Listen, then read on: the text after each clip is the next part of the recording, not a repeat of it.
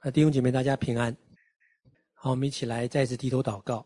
亲爱的耶稣，我们感谢赞美你，主啊，你赐给我们丰富的资财，让我们每天可以活在你的恩典当中。主啊，我们所呼吸的空气，所有的工作，所有的家人、孩子，主啊，这一切都是你的恩典。主啊，我们活在你的恩典当中。我们如今知道，这都是天上的阿爸父赐给我们的。主啊，让我们来存感恩的心来领受。主，我们也为你而活，因为你为我们死在十字架上。主啊，求你的爱呢，来光照我们，来激励我们，让我们来可以跟随你走天路。主啊，让我们一同用爱来建造你的家，来帮助我们。祷告，感谢奉耶稣的名求，阿门。今天跟大家分享的题目呢，是在约翰福音十三章三到十七节。这是一段大家比较熟悉的经文，讲到呢。耶稣在上十字架之前有一个逾越节的晚餐哦，在这个逾越节的晚餐上呢，就耶稣来为门徒洗脚，为门徒洗脚。因为在这个地方记载说呢，啊，耶稣知道父已经将万有交在他手里，且知道呢自己是从神出来，又要归到神那里去，他就开始呢脱了衣服，然后呢拿一条手巾呢，就开始呢来为门徒洗脚。啊，开始来为门徒洗脚。那么，其实彼得还不是很明白，说：“主啊，你为什么要洗我的脚呢？”耶稣说：“我所做的呢，你如今不知道，后来必明白。”啊，然后耶稣说：“我若不洗你的脚，你就与我无分了。”啊，这时候彼得说：“哎呀，这洗脚还不够，你连我头也洗啊！”这个彼得真是很勇敢啊。然后耶稣说呢：“凡洗过澡的人呢，只要把脚一洗呢，全身就干净了。”在洗完脚之后呢，耶稣对他们说：“我向你们所做的，你们明白吗？你们称呼我夫子，称呼我主，你们说的不错。我本来是，我是你们的主，你们的夫子，尚且洗你们的脚，你们也当彼此洗脚。我给你们做了榜样，啊，给你们做了榜样，因为仆人不能大于主人。啊，那这个是在耶稣在上十字架之前呢。”他做了一个非常惊人的一个服饰啊，就是给门徒洗脚。那这是一个很历史性的，甚至可以说是宇宙性的，因为在在整个人类社会当中呢，是没有这样先例的，就是主人服侍仆人，君王服侍臣仆，创造主要服侍被造物，这个在整个人类历史当中是没有发生过的。啊，所以耶稣最后讲说：“我这样做呢，是给你们做一个榜样。”啊，你要因为什么？你知道在座当时在座的那十二个门徒，包括除了卖主犹大之外，这十一个人，他们都是什么角色？他们都是初代教会的教会的领袖。这十一个人都是将来要去到周边列国去建立教会的。啊，所以耶稣告诉告诉他们说：“你看，我是创造者，还给你洗脚，你们将来要出去做很大的事情。”啊，这就是神给他们一个什么？一个榜样。什么榜样？就是彼此服侍。即使你是主啊，你是头，你是主人，你是君王，仍然怎么样？在耶稣基督里是要彼此服侍。第二个呢，就讲到彼此相爱啊，因为耶稣在这里面屈身俯伏，这个代表了一个谦卑的爱，他跨越了整个人类的阶级啊，因为人类的阶级什么？这个在上的是几乎不可能服侍在下的，这样的事情是很少很少发生的啊，很少发生的。他完全完全超越了这个富贵，所以这个爱的服侍呢，我们看到耶稣他是刻意做的，他是刻意来做的，所以是刻意塑造这样一个榜样，因为他不会自然发生，因为人类的肉体啊，一旦拿到权柄之后，其实很难去服侍自己的徒弟啊，自己的仆人呐，啊，所以耶稣在实际的行动告诉这些门徒。啊，你们是什么？新约教会的创立者。你们是什么？你们是新约教会的代笔者。很多人都写新约的，是不是？啊，那么教会的领袖就告诉他们说，什么是榜样啊？我坐在你们身上，将来你们也要用这样一个爱的榜样、爱的文化、爱的氛围呢，去坐在你们所服侍的人的身上。所以你看，使徒约翰他经历了多少事情啊？耶稣给他洗脚，他到了登山，他看到耶稣变相。是不是经历了耶稣死与复活，经历了初代教会的复兴和逼迫，经历了启示录天堂末世，他经历了这么多事情，啊，活了九十几岁，他最后一本书不是启示录哦，他最后写的新约新约书信，大家知道什么书吗？约翰一二三书，啊，他是先写的启示录，先经历了天上、天堂、末世这些意象，然后写的启这个约翰一书、二书、三书，所以他经历了天上、地下那么多的异象啊，未来那么多异象，他在约翰一二三书写的是什么？大家知道吗？出现最多的是什么？彼此相爱，出现最多的就是彼此相爱啊！所以我们看到说，这个彼此相爱的行动呢。其实它是一个天国的文化啊，这是教会成长的一个核心。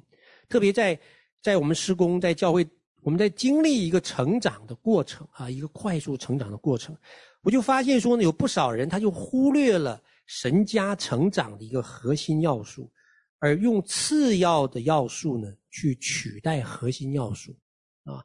那么呃，前一阵子呢，有和一些团契长呢在在这个分享啊。他们和我分享他的困惑，什么困惑呢？这些团契长说：“哎呀，我我有属灵的恩赐啊，我会征战。”有个团长说：“啊，我在营队做了很多的征战。”有个团契长说：“我会医治，神给我医治的恩赐啊，我不但会看异象，我也可以赶鬼，我可以医治啊。”但是他们说啊，这些人来到我的团契呢，我都接力服侍他们啊，我尽我的能力服侍他们，但是团契呢，怎么就不成长？他们服侍的非常的辛苦啊，心力憔悴。他说：“我给他们征战完，给他们医治完，然后他们得了医治，很开心。然后呢，然后就没然后了，啊，人就离开了。他们就说：为什么会这样子呢？啊，我很努力，又有恩赐啊，又在做神所要要我做的事情，但是为什么团契小组没有成长？那我就问他说：我说你平常你的你的小组团契都在做什么呢？”啊，你们一个月有几次聚会？他说啊，一个月有五次聚会，五次聚会。那每次做什么？他说哦，我每次来呢，就跟大家一起来做医治，啊，就是大家做这些啊医治的教导、医治原则，为为别人做医治啊、赶鬼啊、释放啊。那然后这都就是大概我每次聚会都做的。哦，我说哦，那我明白了。我说我说你的小组和团体为什么不成长呢？我说因为你用一个教会的功能性。取代了彼此相爱的核心文化，啊，什么叫做功能性？什么叫做核心文化？功能性就是一个教会，它有很多的功能，它取代了一个团契和小组最核心的内容，就等于你用一个副产品取代了一个核心产品的时候，你成长起来就会非常的困难。所以这换句话讲说。人们愿意留在一个小组，特别小组和团契，它核心原因为什么要留下来？他为什么留下来？是因为这个地方有爱，他才愿意留下来。有一个爱的文化和气氛，不是说你的功能有多强，啊，不是功能有多强，因为这是什么？我们常常讲说，把神的家、神的教会比成神的家，对不对？那家里，你想，你家里核心运作的元素是什么？是爱，不是功能，不是功能。功能什么是辅助的？可以怎么样？锦上添花，可以雪中送炭，可以恩上加恩。就好像你去医院看病，你说我这种长个瘤，这个医院，然后你去看了，他把你割这个瘤割掉了。你说哎呀，感谢你医生，真是太好了，你真是妙手回春呐。然后呢，你第一个事情想的什么？我要回家。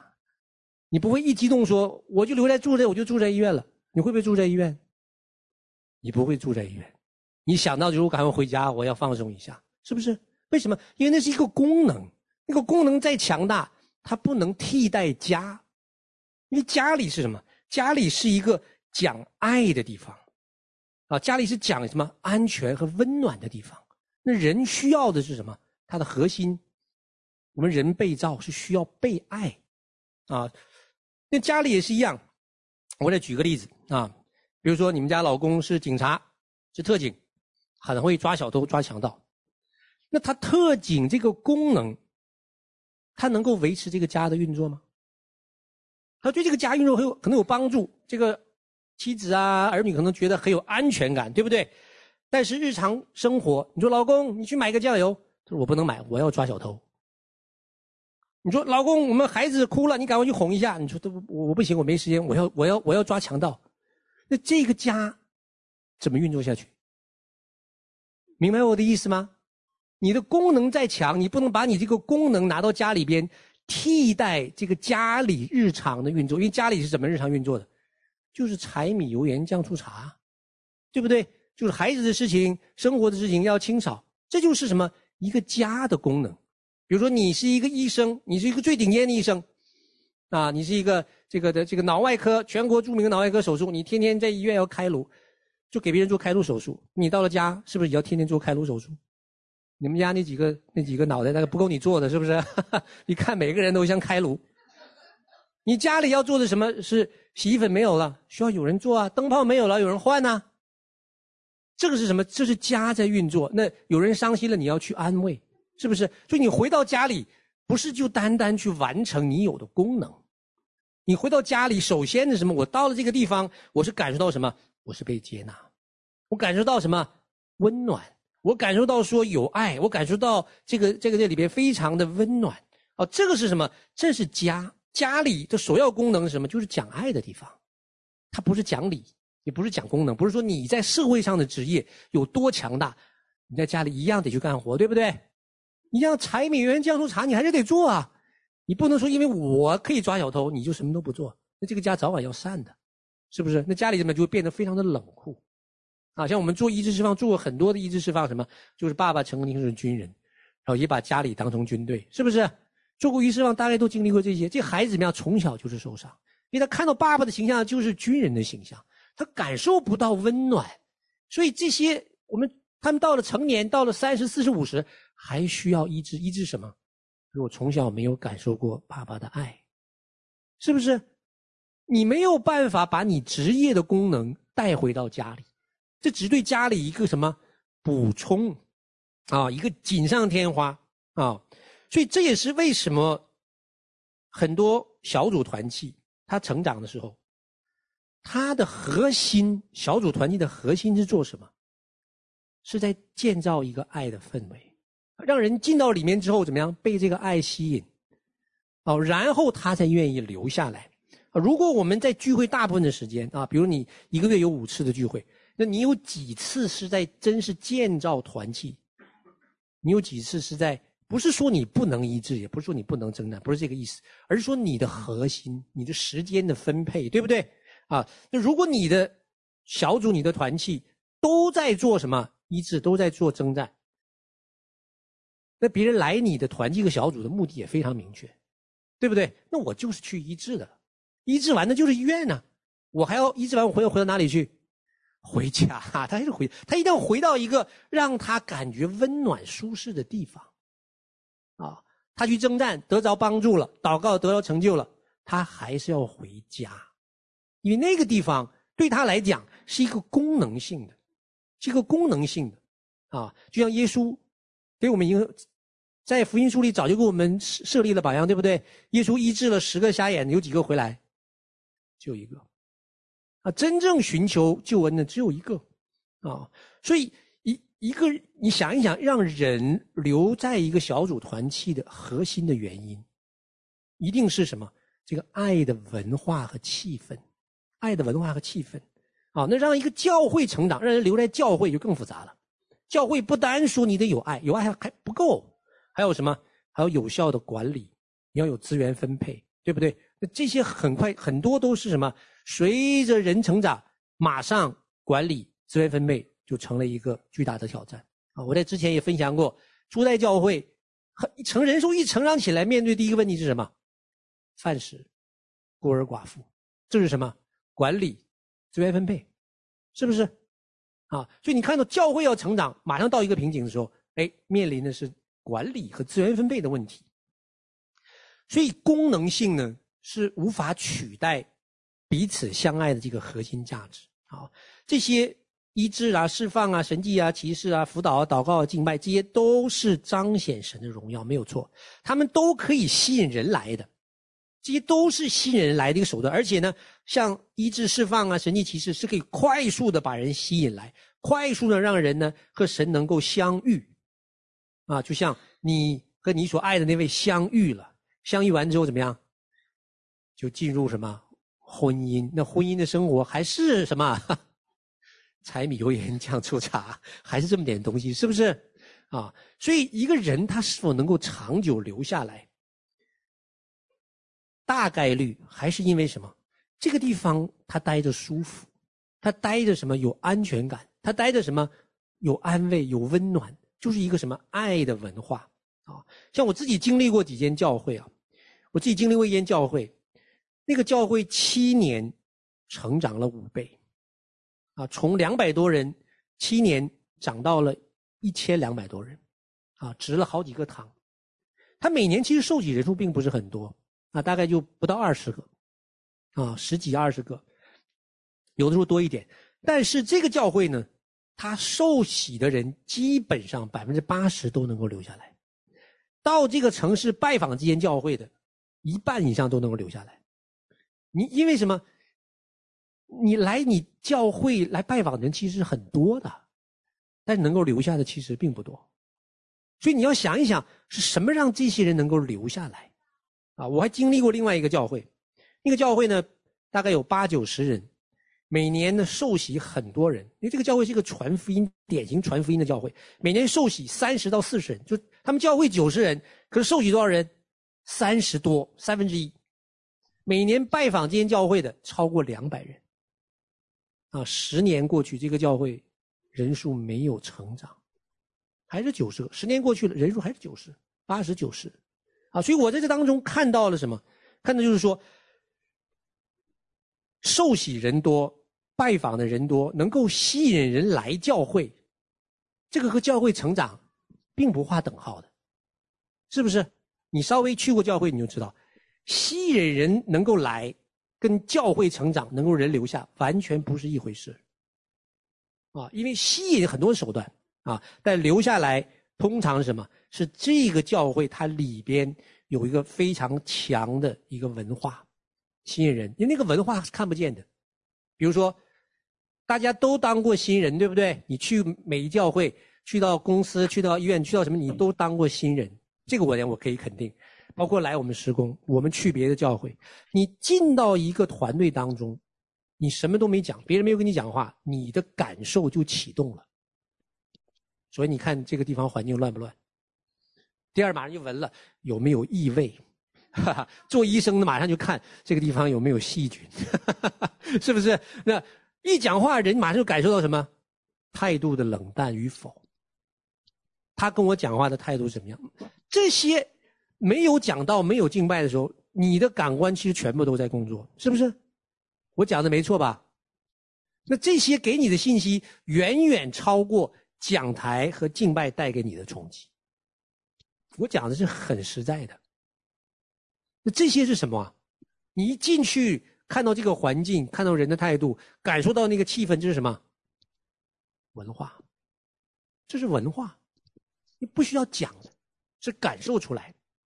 啊，那这些东西马上怎么样，就会让你心怎么样？是打开，还是关闭？还是下次我来的时候我要好好想一想？还是我很喜欢这个地方？你其实你心里面大概已经有一点感觉了。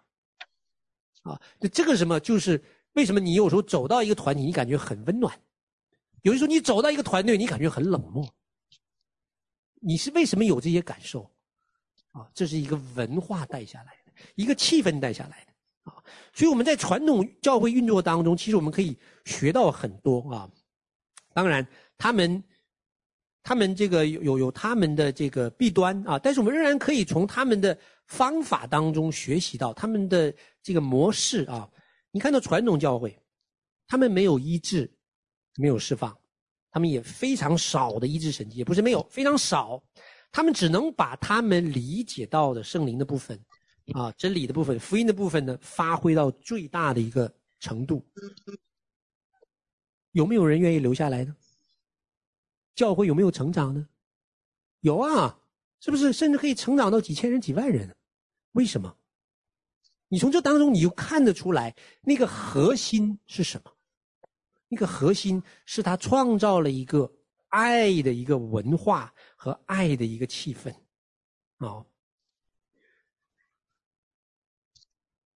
所以我我我记得我在呃美美国上大学啊，我在美国上英文课，好久以前了，二十几年前，老师的名字我也不记得了啊，我就记得那个老师呢，他有一个教导，那我今天。仍然是什么记忆犹新呢？他说：“他说人类社会讲到两个题目，永远都有听众，永远都吸引人，而且呢，跨越种族、跨越时间、跨越文化、跨越地点。就是第一，讲到爱，任何民族文化都有听众。第二，讲到性，我想他讲的真对，是不是？他是一个外邦人，可是他能够明白说什么？你。即使是外邦人，你讲爱，你把它拍成电影，你把它拍成这个短片，写成书，写成故事，那你不管是什么，是爱情，是亲情，是滥情，包括这个这个这个琼瑶小说那一种的爱情，有没有听众？有，为什么？因为人他被造就是在神的爱中被造的。那我们人最大的一个需要什么？就是需要不断的被爱，不断的被滋润，不断的被鼓励。这个人怎么样？哎，他才有一个正向的力量，他不是用什么恐吓的。撒旦的国度就是用什么？用惧怕。撒旦是用惧怕驱使你，神的国度是用爱来吸引你，就最大的差别啊，最大的差别。所以，特别是小组团契啊，核心的目的在做什么？他是建造一个氛围。让我们这些什么同路人，就是一群属灵的同路人，就是一群属灵同人，对不对？那有的可能走的比较早，靠前啊，不是走的早，走的比较快啊，领受比较多；有的走的比较慢。大家怎么样一起一起来彼此的扶持，彼此担当，彼此鼓励，彼此安慰，就形成一个什么走天路的一个群体。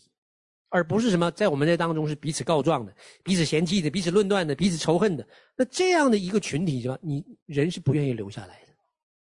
你这个群体，人家一进到你里边，跟你聚会几次之后，他大概是有一个感受的。他不见得可以一二三四五讲得清楚，但是他的感受马上就会知道啊。所以我们在特别在小组团契的教会当中，其实我们是要来刻意的。用神的真理呢，去塑造这样的文化啊，因为一个文化能够带给人影响的，远远超过于一篇讲道、一首敬拜，因为你是进到一个什么群体当中，这个文化的力量是非常强大的，好，非常强大的。那再加上什么这些功能性啊，我们有神从神领受的医治啊、释放啊、征战啊、祷告啊、赞美啊，这什么？这个就是如虎添翼啊，你不能本末倒置。啊，一定要知道这个最核心的是爱的文化和气氛。那如何来塑造这样的文化和气氛呢？这我们就要明白说什么是爱的元素。这些文化气氛，它都是由小小小小的元素呢组成的，就像人体的细胞是一样的。我们人体有正常的细胞，你知道我们每个人现在的医学研究，我们每个人都有癌细胞，你知道吗？每个人都有癌细胞。只是说什么，你的癌细胞很少，它还没有要怎么样繁荣发展怎么样，就被你的白细胞怎么样杀死了啊！不给它机会去繁衍，就说明你身体里边的正常细胞比较多啊。那么你的身体怎么样，就是健康的，并不是没有癌细胞啊。那神的神的家也是一样，就是正常的细胞，爱的元素多。才显出来这个爱的文化。换句话讲说，你到任何一个家庭啊，任何一个教会，任何一个团体，他你都可以找得到爱的元素的，都可以有。你要找他的优点，总是找得出来，是不是？你找缺点，哎呀，那那就不用讲了啊，哈哈，就很容易就发现了。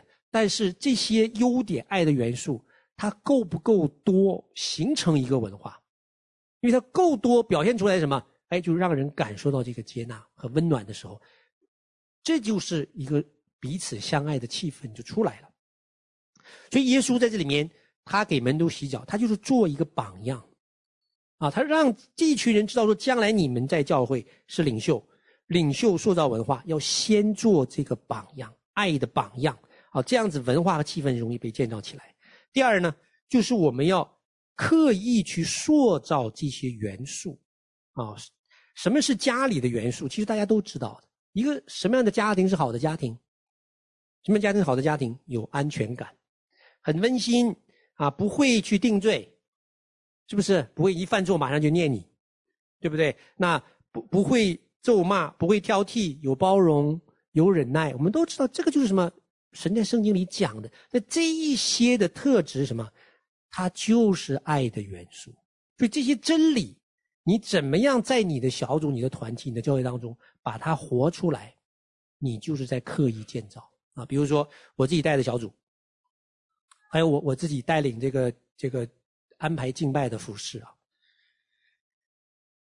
每年都会发生的啊。我带的小组安排了人带敬拜，那我们都先填好了，这个月谁带敬拜，把这都安排出来了。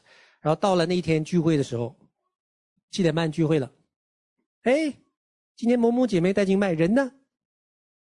没出现。然后赶快打电话摇人吧，打电话，哎呀，睡眼朦胧的，哎呀，老师对不起，我忘了，忘了，小组聚会他带敬拜忘了。然后怎么办？这个时候你作为领袖你要做什么？你可以骂他一顿，啊，该你带没带还睡觉，是不是？这个被我抓到现行了，可以骂他一顿，啊，你也可以怎么样？这个这个，好了，趁机会讲一篇道，也可以哈。第三个，什么都不讲，然后你领袖干嘛的？领袖不是为首的要为仆人吗？是不是？这个时候你，我的方法就是我什么都没有讲。然后我就来带这个敬拜。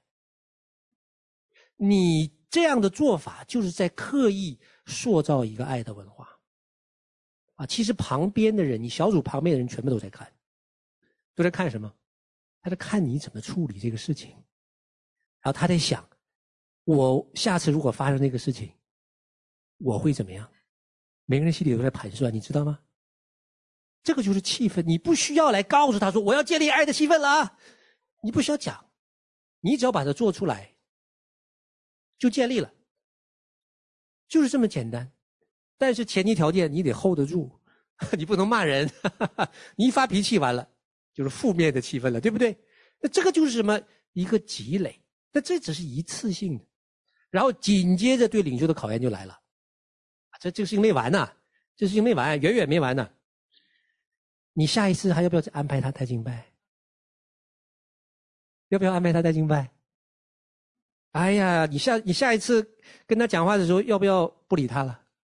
因为他上次没来，害得我还要再找歌，现场很紧张，还要找歌给他给他替他来带敬拜。这个时候又考验一个领袖的安全感啊！为什么安全感？万一下次我安排他，他又放鸽子怎么办？我又要去顶上他，所以这个时候你你作为领袖，你要怎么处理这个事情呢？你不要跟他先好好谈一谈再安排。这个又是什么？其实一个很简单的生活的东西，其实你就是在建立安全感。啊，如果你这个时候没有安排他了，下面三个月都没有再安排他，你觉得他会不会知道？啊，他马上就知道，组长对我大概有点生气了。哈哈，大概对我有点意见，啊，那个隔阂就出现了。其实就这么简单，你也不需要讲什么，啊，你可能对他还很好，哎，就是不安排他敬拜，他马上就会知道。啊，一个人你爱他，他不见得知道。哎呀，你你你你你不爱他，他肯定立刻就知道了。为什么呢？你知道为什么吗？为什么你爱他，有时候你爱他，给他很多的爱，他好像还是很木讷，好像不知道。结果突然有个事情忘了他，那马上就跳脚了。为什么？因为我们人就是活在活在缺乏爱的环境，我们对于缺乏爱非常的敏感。你活天生就是活在没有爱的里面，或者爱不足够的里面，所以我们对于爱不足够，这个就是我们生活的自动模式。你对于这些东西，就一下就辨认出来了。你对于爱，因为你缺乏，你辨认不出来，要花很大的力气去辨认。啊，所以这就是为什么你爱一个人很多，可有一次忘了他。他一定就记住你了，啊！所以你你看这个很小的事情啊，就很小的一个敬拜安不安排，其实你是在塑造文化，你是在向所有的人传达一个什么信息？这个组长，这个领袖，他有没有安全感？他会不会怕受伤？就所有人都看得见的，你一句一个字不用讲。你就已经传递了一个非常无形的信息。这个无形信息是什么？就是告诉其他人，没有关系，你的错我来替你承担。这不就是神做的事情吗？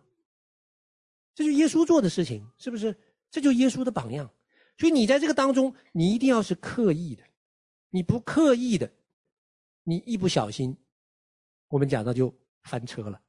翻车了，就我们常常讲的话，你做了一个错事，在家里边吵了一次架，要用四束花来弥补，是不是？可能四束花都弥补不过来啊。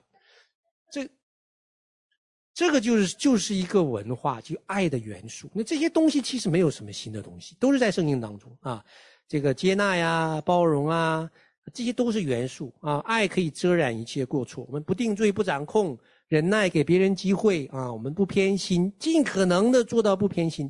现在我们家里，我们家三个女儿，啊，我们当中有好多的父母有三个、四个孩子。其实最容易的就是父母一不小心就偏心了。就像在我们家，大的是不让小的，凭什么大的要让小的？中国人的文化就是你是老大，所以你还妹妹这么小，你不能让她一下吗？凭什么要让让大的要让小的？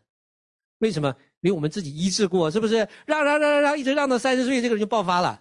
然后就来到我们这边医治了，从小就受伤，我都是让那个小的，我已经忍不下去了。为什么？这就是不公平，是不是？你你这种什么父母，他不知道这个不公平，在这个孩子的生命当中种下了多少的伤害啊！我们家也是，从来大的不能管小的，你管孩子是父母的责任，从来不是什么。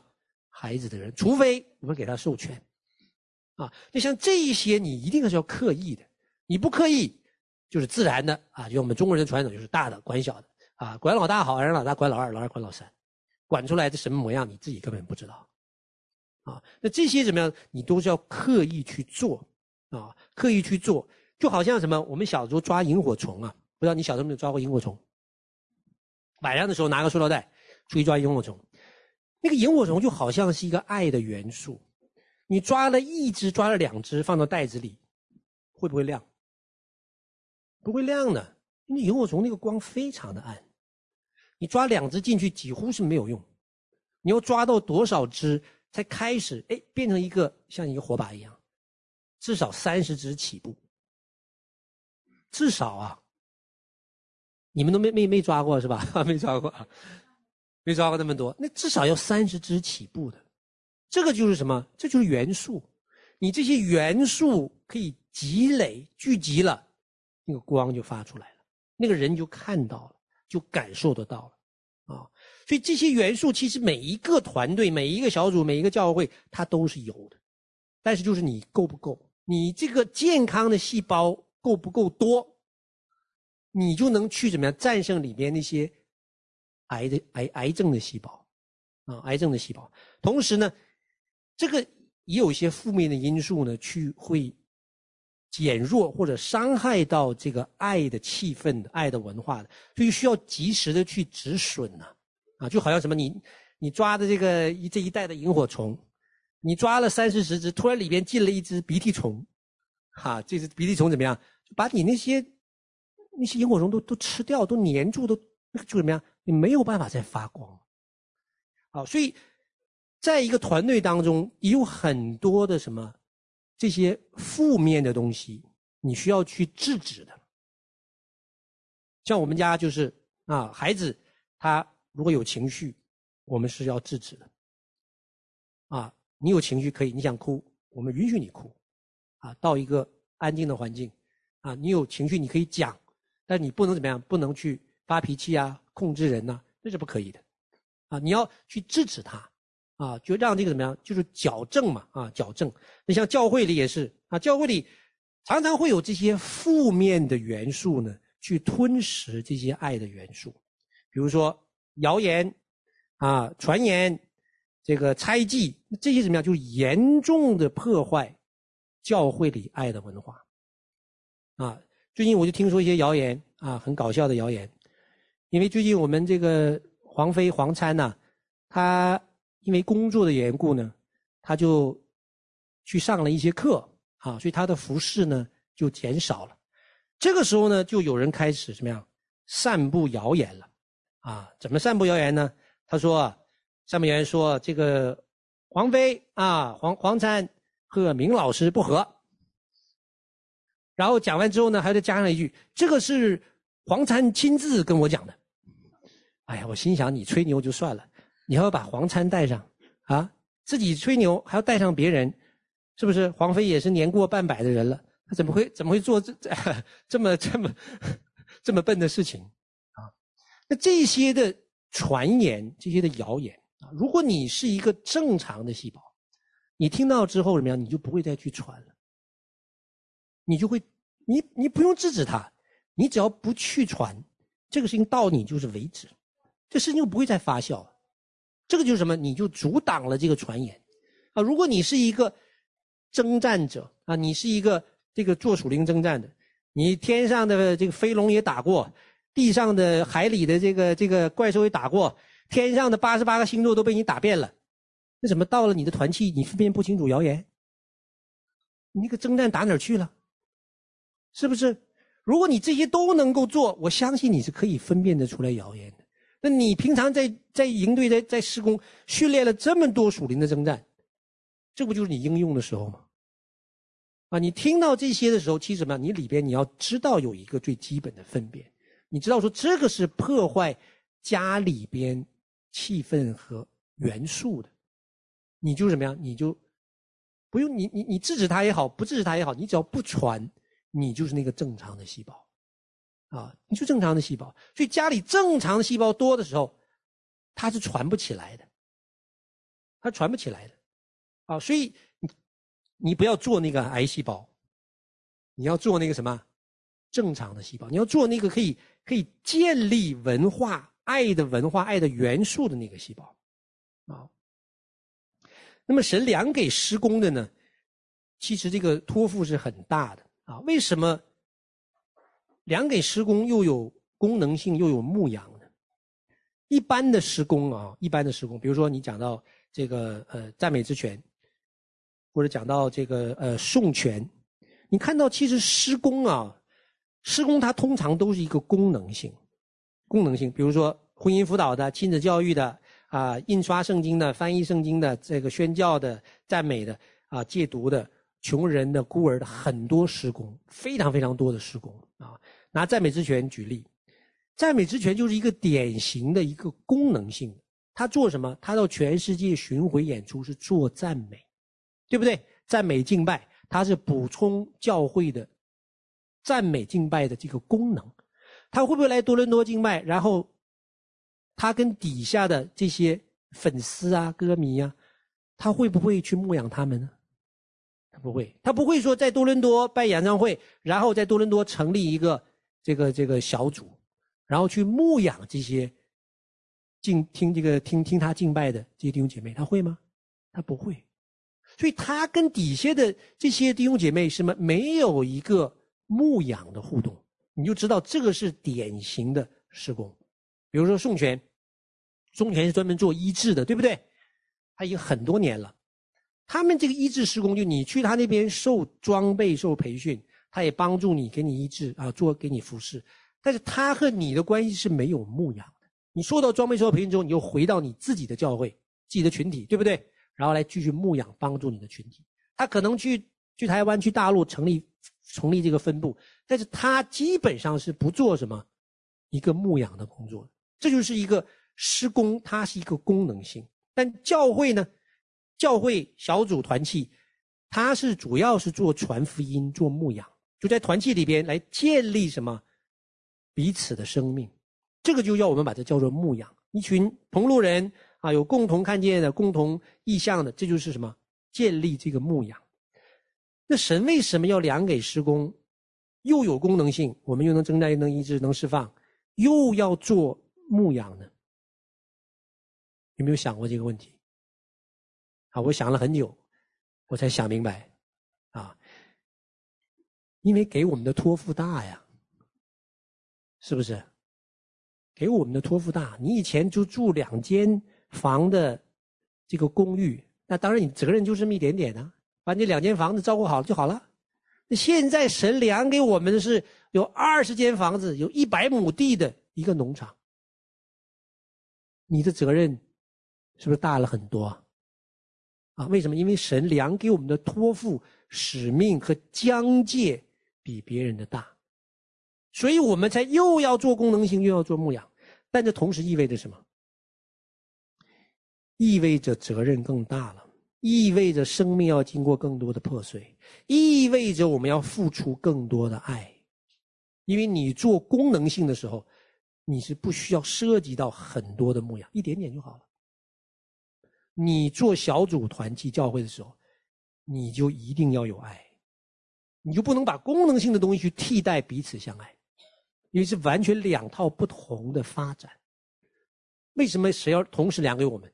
因为神看得起我们，是不是？才给我们这么大的一个帐目之地，所以我们在当中要付出更多的爱，面对更大的挑战，啊。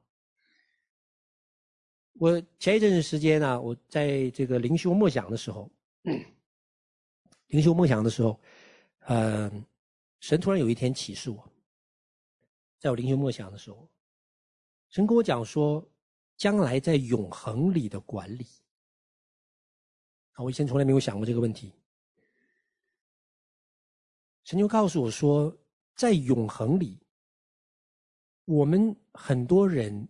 是神的心腹，是被派去管理神的星系的星球的啊！我最近看到一个一个报道，他说，在宇宙四九百三十亿光年的可视范围里边，九百三十亿光年的，我不知道这是多大，讲不清楚多大了。他说，科学家预估的星系，就像银河系这么大的星系，就就超过两万亿个，银河系超过两万亿个。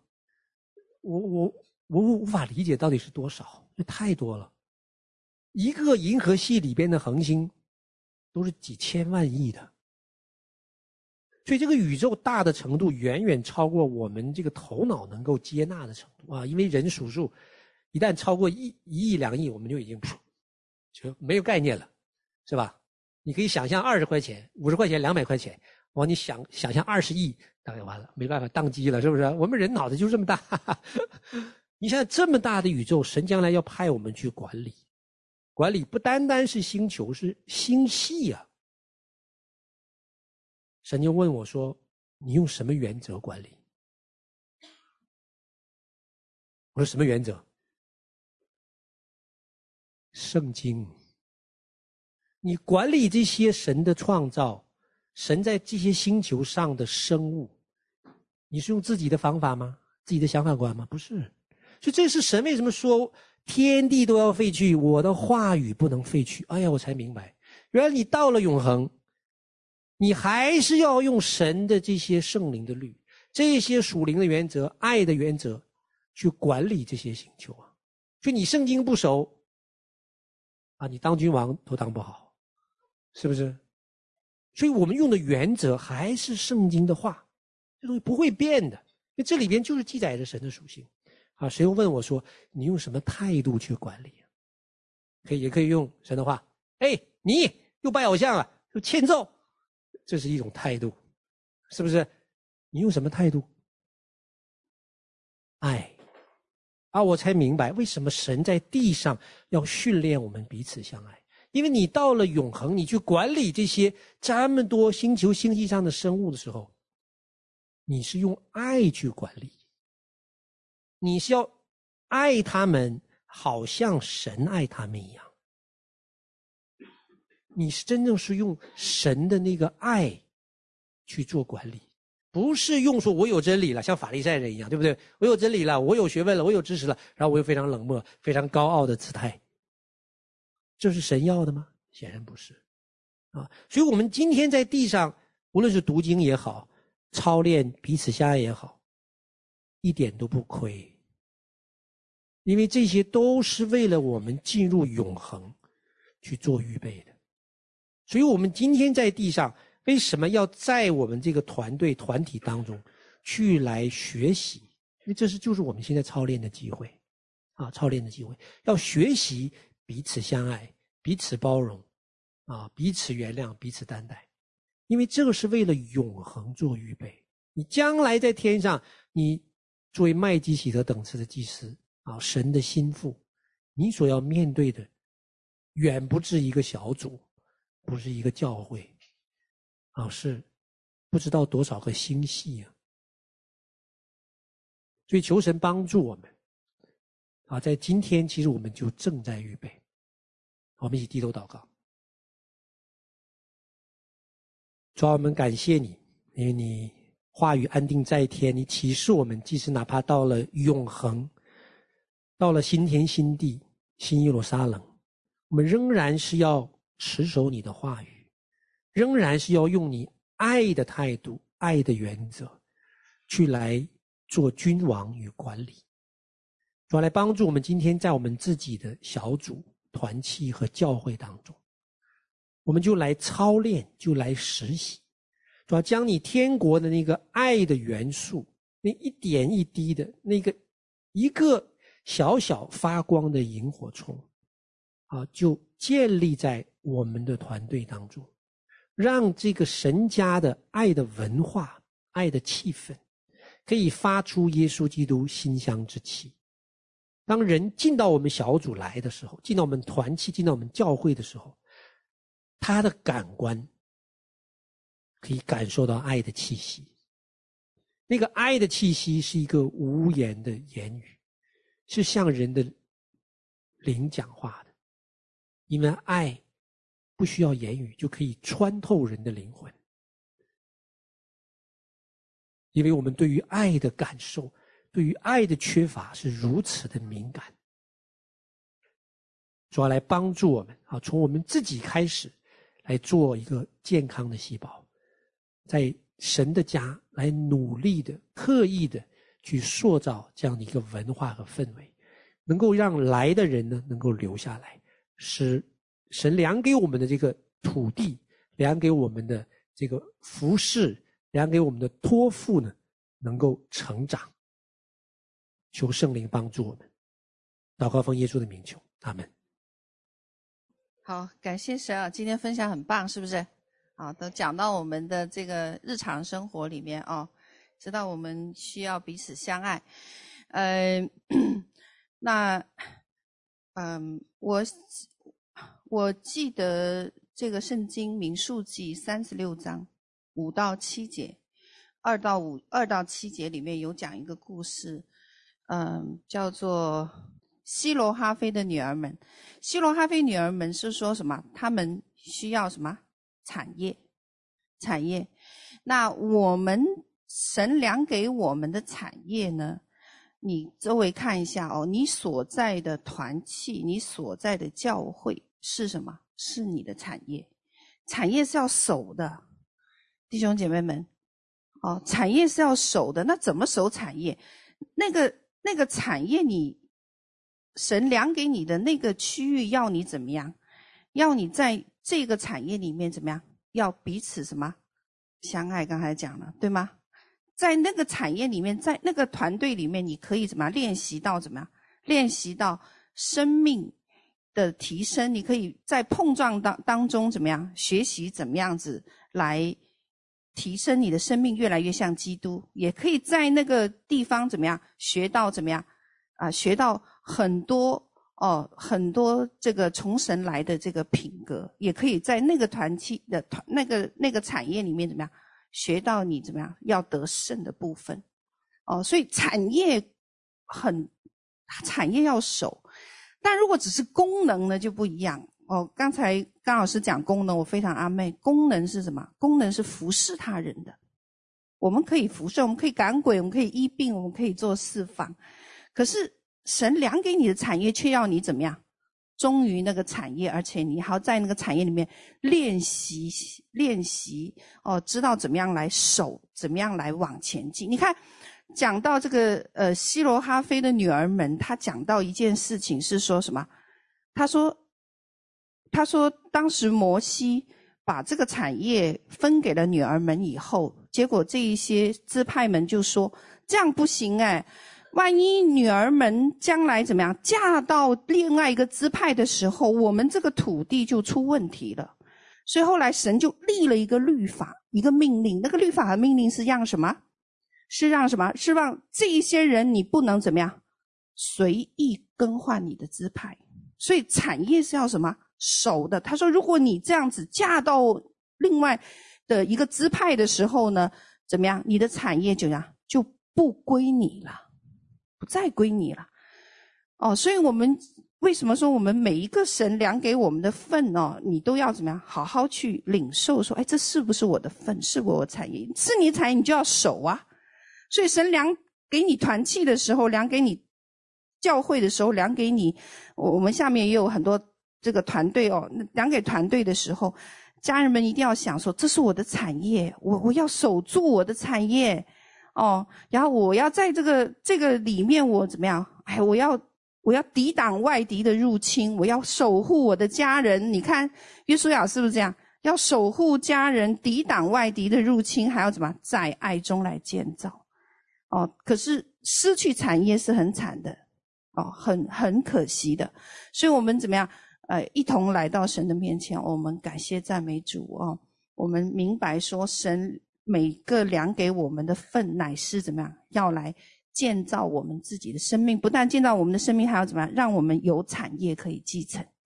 哦，那将来你真的是这个没有了肉体，然后呢，你你到了这个属灵的身体以后，你做王掌权了，你有怎么样分地业的这一个产业之外，你还分天际的产业。